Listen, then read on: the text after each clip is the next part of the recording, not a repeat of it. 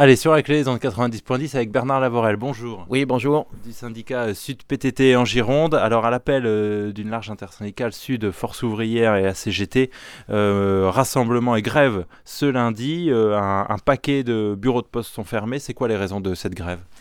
Le principe même, c'est qu'à chaque, euh, environ tous les deux ans, il y a une réorganisation qui se fait dans les bureaux de poste et à chaque fois, il y a des suppressions de postes, des suppressions d'emplois. Et en l'occurrence, là, ben, on arrive à un point de non-retour, un point de jamais vu, euh, dans le sens où on a des situations euh, ubuesques, abracadabrantesques, comme disait euh, le père Chirac, et les postiers n'en peuvent plus et les usagers non plus. Euh, on, voit là, il y, a des mobilisations alors, de citoyens ou de partis auprès de certains bureaux de poste qui sont en train de fermer. Euh, du côté de Villeneuve, il y a eu à Lacano, où il y a eu aussi du côté de Bacalan. Euh, là, c'est sur des travaux qu'il y a actuellement dans les, dans les locaux du bureau de poste. Qu'est-ce qu'on fait dans tous ces bureaux de poste? Pourquoi ils ferment tous? C'est simplement une question de rentabilité et de profit, tout du moins surtout de profit. la Poste veut absolument être, elle veut être une belle mariée pour 2023 au moment où il y aura la avec la, donc, euh, la Caisse dépôt de consignation, la Poste et la CNP. Il faut que la mariée soit belle, et pour que la mariée soit belle, ben, il faut faire des économies de partout. Nos chiffres ne sont pas extraordinaires, donc la seule solution après pour que la mariée soit belle, ben, c'est de supprimer des emplois, supprimer des charges, comme dit nos, nos fameux directeurs, et ça passe par ces suppressions de postes et suppressions d'emplois. Le problème de tout ça, c'est que si on veut recevoir la clientèle dans de bonnes conditions, on est obligé d'avoir du personnel. Tout le monde ne va pas sur Internet, tout le monde ne peut pas aller sur Internet, et notamment quand vous prenez là les bureaux qui sont euh, en grève aujourd'hui, euh, c'est une bonne partie de la population qui a besoin de soutien. Et ce soutien, il ne passe que par des, personnes en face d'eux, en face d'elles, de façon à les aider pour remplir un imprimé, pour quelquefois lire le français, c'est tout bête. Et donc euh, sans postier, c'est pas faisable, et sans postier, eh ben dans ces cas-là, le service public n'est pas, le service postal public n'est pas rendu. Beaucoup de, bureaux de poste sont implantés dans des quartiers populaires, ceux qui sont euh, en grève euh, aujourd'hui. Parmi les agents, euh, Bastide, Benauge, il y a Achard, il y a Les Aubiers, Saint-Jean, Victoire. bien sûr, alors on parlait de, de Villeneuve-d'Ornon tout à l'heure. il y a toujours aussi donc cette volonté, en tout cas, malgré les alertes différentes qu'on peut être lancées, comme avec Cache Investigation a pu le montrer, cette volonté de casser l'outil postal. Oui, euh, vous faites référence à l'émission Envoyé spécial qui justement n'a pas abordé le, le, le, le, sujet des, des, guichets, mais le principe est exactement le même. On a un système de calcul qui euh, calcule la charge de travail et en fonction de cette charge de travail, le nombre d'emplois qu'il doit y avoir en face. Le problème, si on prend un exemple, c'est que maintenant, euh, vous avez vu que dans les bureaux de poste, on peut vendre aussi de la téléphonie mobile. Eh ben, cet outil informatique décide que il faut mettre 20 minutes pour faire un forfait téléphonique. Or, le problème, c'est qu'on sait très bien, euh, on a l'exemple tous les jours, que ces forfaits mettent entre 30 et 40 minutes, c'est-à-dire quasiment le double. Et ça, ce n'est absolument pas pris en compte. Donc, en fait, ce n'est qu'une logique mathématique face, en fait, à une logique... Euh, de, l'être humain. Et euh, c'est la valeur absolue face à la valeur réelle. Le monde du travail théorique et le monde du travail pratique. Nous, on parle du travail pratique, et en l'occurrence pour du travail pratique, il faut qu'il y ait des gens en face de la population. C'est tout. Quel est l'état de morale des postiers?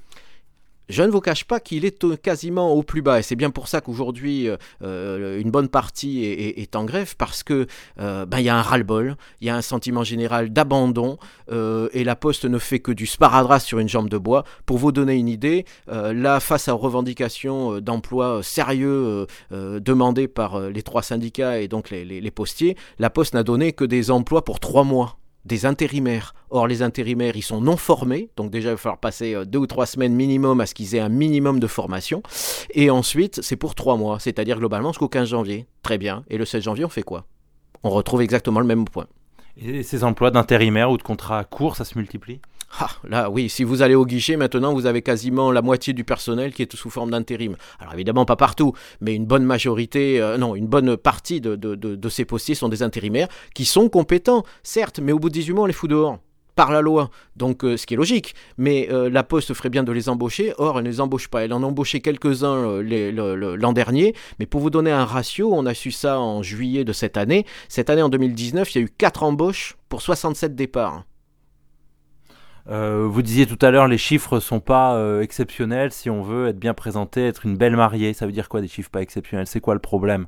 Bah, C'est le problème de la rentabilité et du profit. Euh, quand on fait une fusion euh, entre plusieurs entreprises, l'État beau être actionnaire euh, via la CDC, elle demande du chiffre. Il faut quand même savoir que depuis maintenant 20 ans, la Poste est largement bénéficiaire. Chaque année, la Poste fait un chèque à l'État. je crois de souvenir que l'an dernier, il était de 175 ou 170 millions d'euros donc du bénéfice qui nous a été enlevé. Pendant ce temps-là, l'État, lui, ne rend pas sa, ce qu'il nous doit, puisque à la Poste, il doit aussi le principe, vous savez, de, de porter euh, le, courrier, euh, euh, la presse aux gens. Ça, ça se paye, et en l'occurrence, la Poste ne le paye pas. Donc en fait, on se retrouve à faire du service public sans avoir les moyens que la, que la Poste, elle, elle donne et l'État ne nous donne pas. Bref, on tourne en rond et on se retrouve vraiment dans la panade.